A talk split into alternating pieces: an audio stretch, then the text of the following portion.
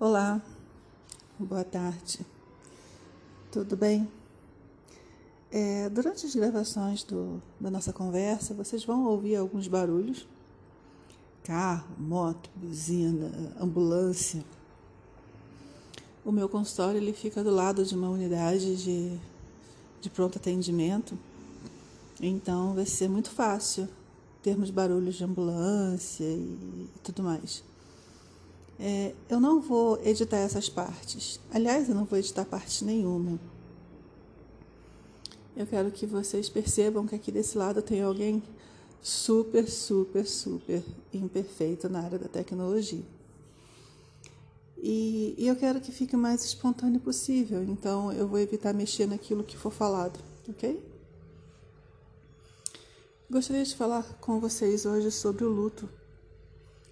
É, nós temos vivido tempos, mais de um ano, de uma pandemia, onde muitas pessoas estão morrendo, vítimas da Covid e com Covid, né? Porque existe uma diferença entre a pessoa saudável, que pega Covid e morre das complicações do Covid, e pessoas com comorbidades que pegam o Covid e têm essas comorbidades acentuadas e que poderiam também morrer com as mesmas comorbidades caso pegasse alguma outra coisa, né? Tipo uma pneumonia, é, ou até mesmo uma bactéria em hospital, no caso de uma cirurgia. Então, assim,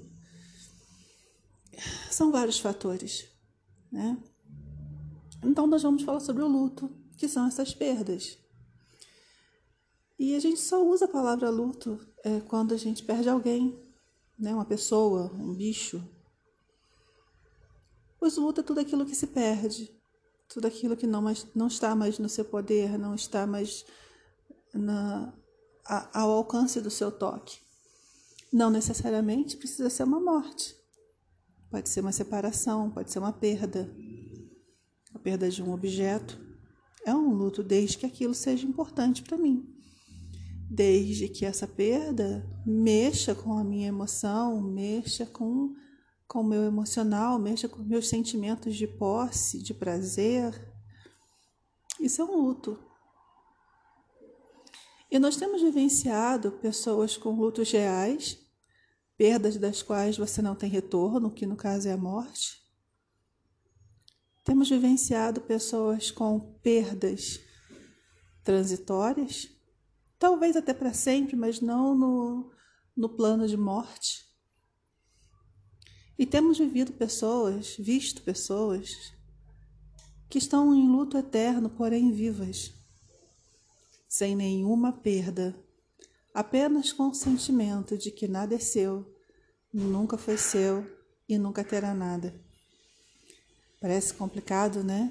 É porque a gente é complicado. Ser humano é mega complicado.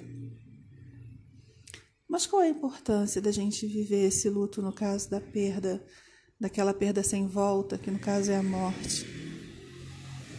É importante você dar para ela um sentido espiritual, é importante você dar para ela um sentido científico. É importante nós darmos sentidos a essa morte. Porque perder alguém, seja um humano, seja um animal, desde que se ame, não é uma tarefa fácil. Nós não estamos preparados é, é, para perder. Nunca estamos preparados para perder. Mas se você parar para pensar, muitos de nós também não estão preparados para ganhar. Porque quando ganhamos algo, não sabemos o que fazer com aquilo. Tem pessoas, por exemplo, que vivem um luto eterno porque nunca foram felizes. Porém, a felicidade bate a porta e ele simplesmente não abre porque ele tem medo. O que, que ele vai fazer com aquela felicidade se ele nunca foi feliz? E pior, e se ele abrir a porta, ele for feliz e um dia essa felicidade foi embora? É estranho, né? Como nós é, é, agimos no nosso dia a dia, como nós fazemos escolhas erradas, como nós deixamos de escolher pelo simples fato de estarmos acostumados a sofrer, acostumados a uma melancolia, acostumados a quando alguém pergunta: "E aí, tudo bem?" E você responde: "Mais ou menos. Nem tanto. Ah, hoje não está bom." Que triste. Que triste você viver um luto vivo. Um luto daquilo que você não perdeu, você simplesmente não se deixa ter. Mas voltando a falar do luto daqueles que morreram, é importante para quem ficou aceitar. Aceitar o tempo, aceitar o prazer de ter podido conviver com esta pessoa em vida, porque é um prazer. E talvez só se dê conta disso é, quando perde.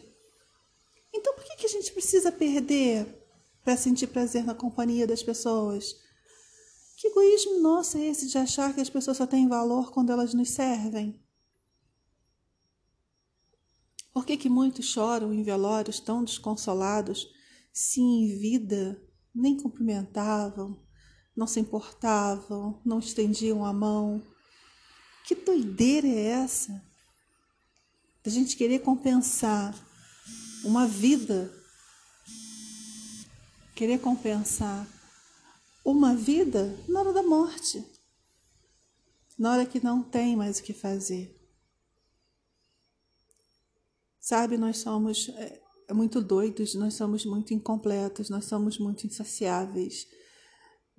Às vezes, acho que somos incompreensíveis. Então, como a gente está vivendo esse período tão, tão turbulento, uns chorando as 500 mil mortes, outros comemorando as 500 mil mortes, porque não importa quem morreu, importa culpar alguém, importa botar na conta de alguém, ainda que esse alguém não tenha culpa. O que é mais importante nesse momento? É dizer para quem está vivo o quanto ela é importante para gente.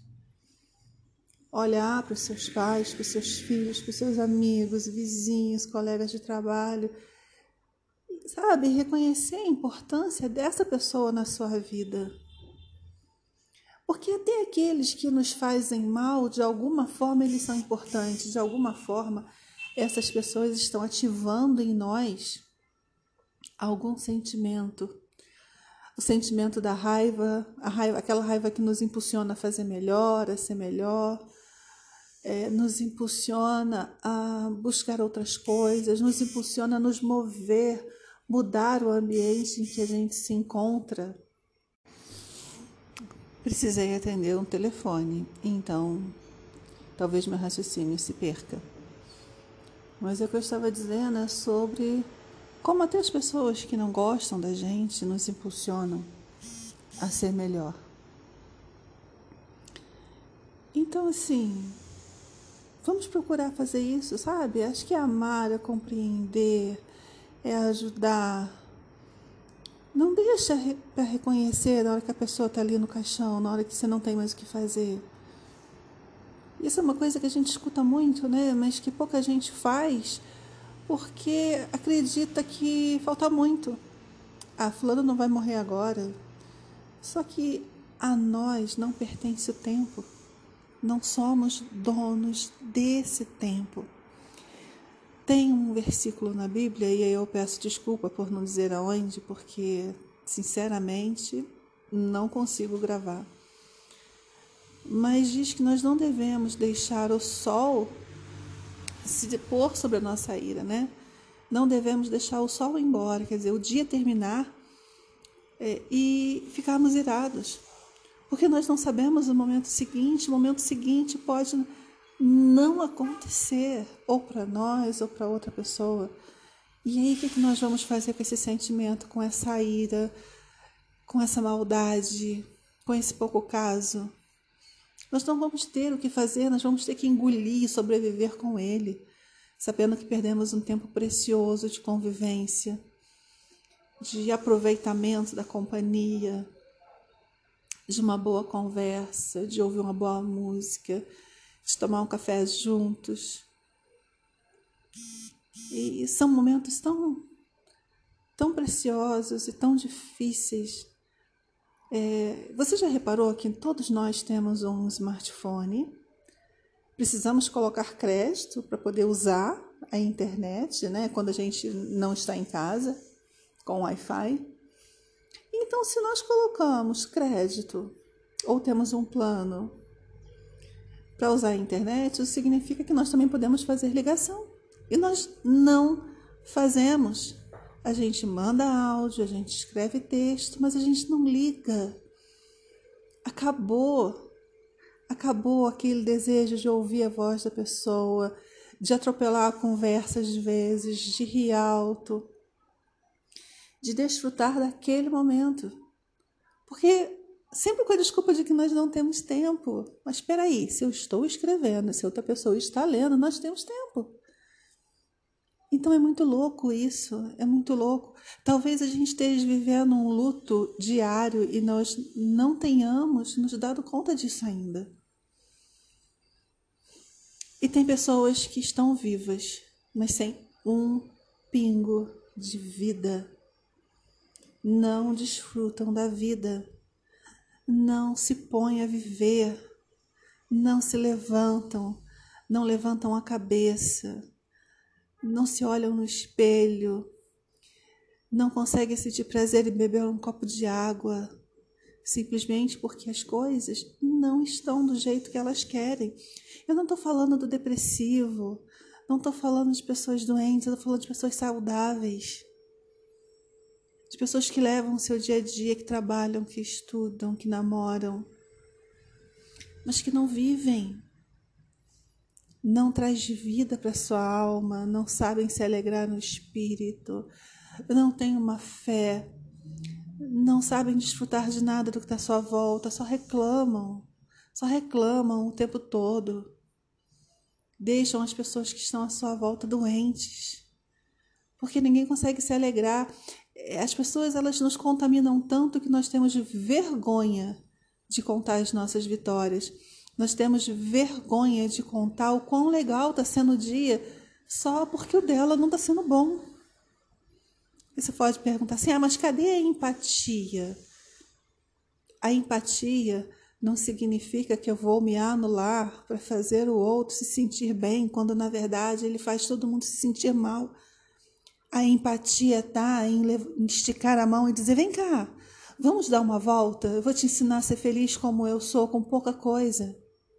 Isso é empatia. Na Bíblia fala que nós devemos chorar com os que choram. Esse momento de chorar com os que choram é consolar aqueles que estão passando por uma dor, é consolar aqueles que tiveram uma perda, é consolar aqueles que por algum momento estão atravessando o vale da sombra da morte.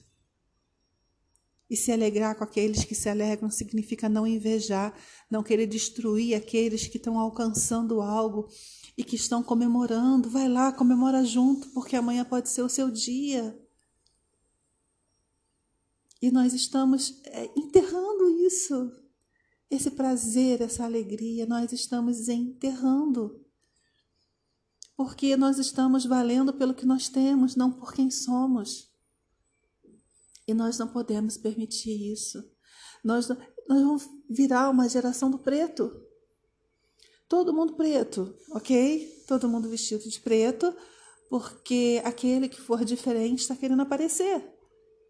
Não aquele que é diferente está querendo mostrar que está vivo.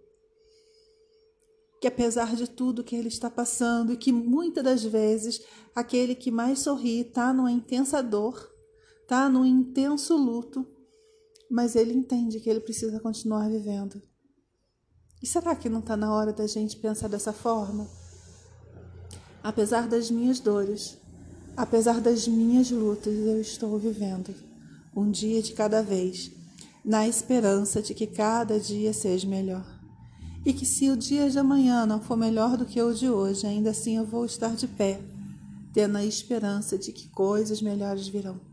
Eu acho que está na hora da gente começar a viver assim. Quanto àqueles que têm perdido seus entes queridos, as pessoas que amam, seja para o Covid, para um câncer, para um acidente, seja para um assassinato, que nós possamos chorar com eles, na dor deles, mas também esticar a mão e mostrar: olha aqui, você está vivo, e vamos celebrar a vida, porque nós não sabemos o dia de amanhã. Vamos amar. É, amar não significa aceitar ficar de braço dado o tempo inteiro, tá?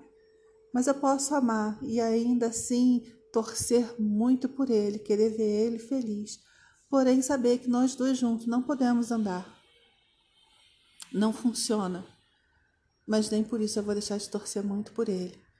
De ficar feliz com as conquistas e, quem sabe, até com a mudança que eu acho que ele precisa. Então vamos prosseguir. Vamos prosseguir. Vamos entender que os dias são maus mas que lá no céu tem alguém que é bom e é bom o tempo todo. E que há esperança. Todos os dias há esperança. Coloca um sorriso no rosto. Lava esse rosto. Coloca uma roupinha e vai viver. Vai curtir a sua vida, porque nós só temos uma. Cada dia é uma única chance de viver, de ser feliz, de se superar. E até de chorar se for preciso, mas que não seja um choro eterno, seja apenas momentâneo. Que você tenha uma tarde maravilhosa, uma noite de descanso e um dia renovador. Beijos.